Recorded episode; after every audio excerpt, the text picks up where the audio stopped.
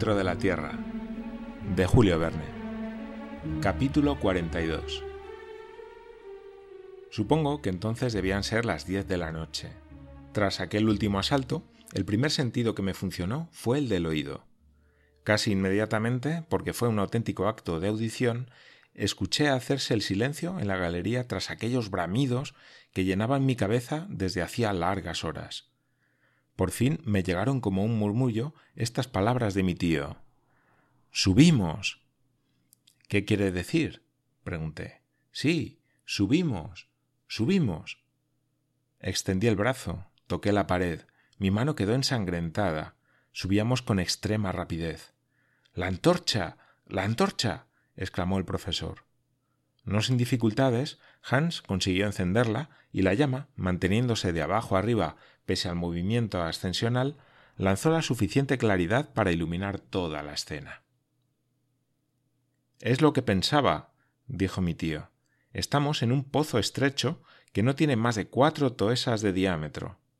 El agua, una vez que ha llegado al fondo del abismo, recupera su nivel y nos sube con ella. ¿A dónde? Lo ignoro, pero hay que estar preparados para lo que sea. Subimos a una velocidad que estimo en dos toesas por segundo, o sea, ciento veinte toesas por minuto, más de tres leguas y media por hora. A esa marcha pronto se recorre el camino. Sí, si nada nos detiene, y este pozo tiene una salida. Pero si está taponado, si el aire se comprime poco a poco bajo la presión de la columna de agua, si nos aplasta. Axel, respondió el profesor con una calma total. La situación es casi desesperada, pero hay algunas posibilidades de salvación, y soy las que estoy examinando. Podemos perecer en cualquier instante, pero también podemos salvarnos. Por tanto, estamos en condiciones de aprovechar las menores circunstancias. Mas, ¿qué hacer? Reparar nuestras fuerzas comiendo.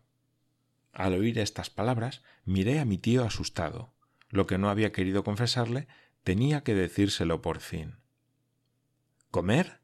repetí. Sí, y sin tardanza. El profesor añadió algunas palabras en danés. Hans sacudió la cabeza. ¿Cómo? exclamó mi tío. ¿Se han perdido nuestras provisiones? Sí, estos son los únicos víveres que nos quedan. Un trozo de carne seca para los tres. Mi tío me miraba sin querer comprender mis palabras. ¿Y bien? dije.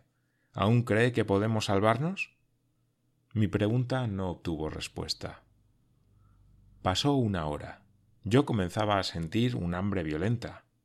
Mis compañeros también sufrían, pero ninguno de nosotros se atrevía a tocar aquel miserable resto de alimentos. Mientras tanto, seguíamos subiendo con extrema rapidez.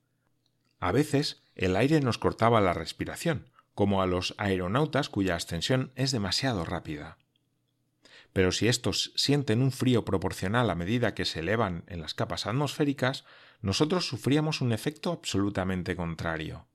El calor aumentaba de modo inquietante y en aquel momento debía alcanzar los cuarenta grados. ¿Qué significaba semejante cambio? Hasta entonces los hechos habían dado la razón a las teorías de Davy y de Lidenbrock. Condiciones particulares de rocas refractarias electricidad y magnetismo habían modificado las leyes generales de la naturaleza creando una temperatura moderada, porque a mis ojos la teoría del fuego central seguía siendo la única verdadera, la auténtica explicable. Íbamos a volver a un medio en el que aquellos fenómenos se cumplían en todo su rigor y en el que el calor reducía las rocas a un total estado de fusión? Eso es lo que me temía, y se lo dije al profesor. Si no nos ahogamos, ni nos estrellamos, ni nos morimos de hambre, siempre nos queda la posibilidad de cocernos vivos. Se contentó con encogerse de hombros y volvió a sumirse en sus reflexiones. Transcurrió una hora, y salvo un ligero aumento de la temperatura, ningún accidente vino a modificar la situación. Por fin, mi tío rompió el silencio. Veamos, hay que tomar una decisión, dijo.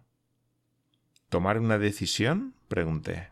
Sí, hay que reparar nuestras fuerzas. si tratamos de conservar estos restos de alimento, intentando prolongar nuestra existencia algunas horas, nos sentiremos débiles hasta el final. Sí, hasta el final, que no se hará esperar.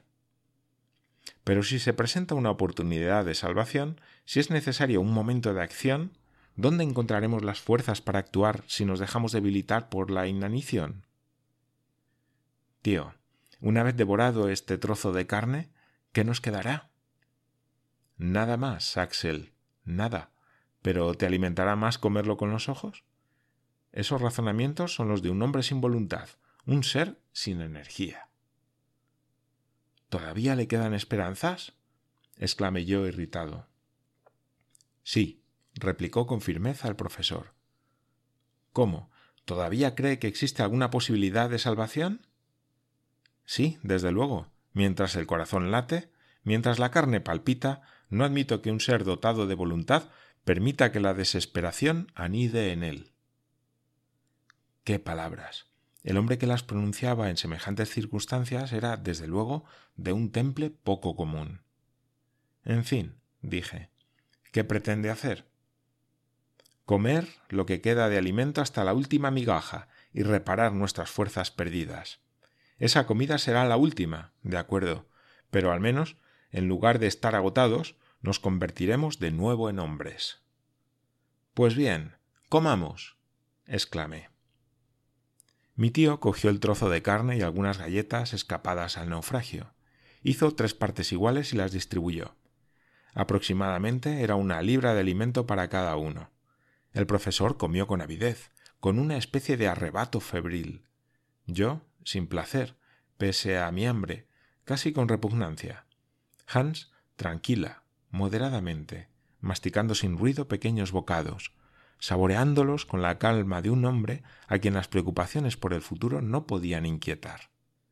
Husmeando, había encontrado una cantimplora medio llena de ginebra. Nos la ofreció, y ese líquido bienhechor tuvo el poder de reanimarme un poco. Fortraflig, dijo Hans, bebiendo a su vez. Excelente, respondió mi tío. Yo había recobrado algo de esperanza, pero nuestra última comida acababa de finalizar. Eran entonces las cinco de la mañana. El hombre está hecho de tal forma que su salud es un efecto puramente negativo. Una vez satisfecha la necesidad de comer, difícilmente se figura los horrores del hambre. Tiene que sentirlos para comprenderlos. Por eso, al salir de un largo ayuno, algunos bocados de galletas y carne triunfaron sobre nuestros pasados sufrimientos. Mientras tanto, después de esta comida, cada cual se dejó llevar por sus reflexiones. ¿En qué pensaba Hans, aquel hombre del extremo occidente que dominaba a la resignación fatalista de los orientales? Por lo que a mí se refiere, mis pensamientos sólo estaban hechos de recuerdos, y éstos me devolvían a la superficie del globo que jamás hubiera debido abandonar.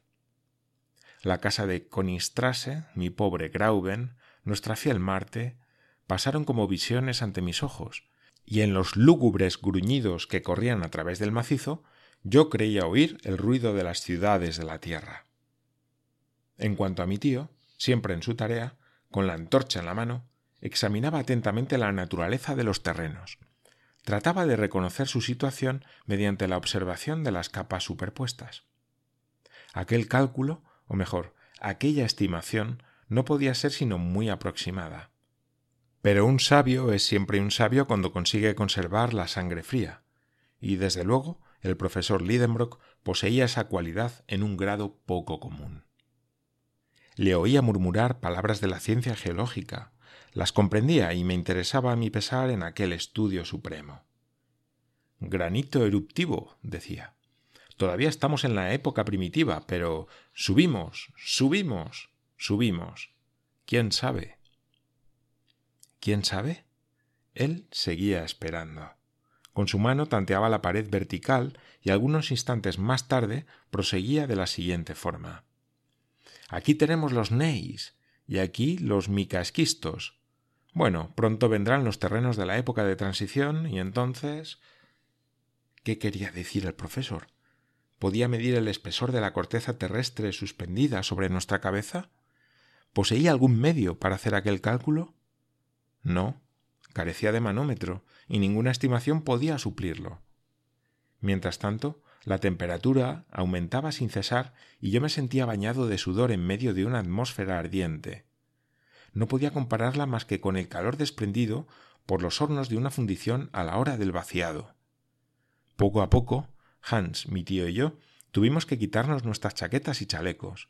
Cualquier ropa se convertía en causa de malestar, por no decir de sufrimiento. ¿Subimos hacia un foco incandescente? pregunté en el momento en que el calor aumentaba. No, respondió mi tío, es imposible, es imposible. Sin embargo, dije, tanteando la pared, este muro está ardiendo. En el momento en que pronuncié estas palabras, mi mano había rozado el agua y hube de retirarla a toda prisa. El agua está ardiendo. exclamé. Aquella vez el profesor solo respondió con un gesto de cólera. Entonces se apoderó de mi cerebro un invencible espanto y ya no lo abandonó. Tenía la sensación de una catástrofe próxima, y tal como hubiera podido concebirla la imaginación más audaz. Una idea, al principio vaga, e insegura, se tornaba certidumbre en mi mente. La rechacé, pero volvía con obstinación. No me atrevía a formularla. Sin embargo, algunas observaciones involuntarias determinaron mi convicción. A la luz dudosa de la antorcha distinguí movimientos desordenados en las capas graníticas. Evidentemente iba a producirse un fenómeno en el que la electricidad jugaba un papel. Además, estaban el calor excesivo y el agua hirviendo. Miré la brújula. Estaba loca.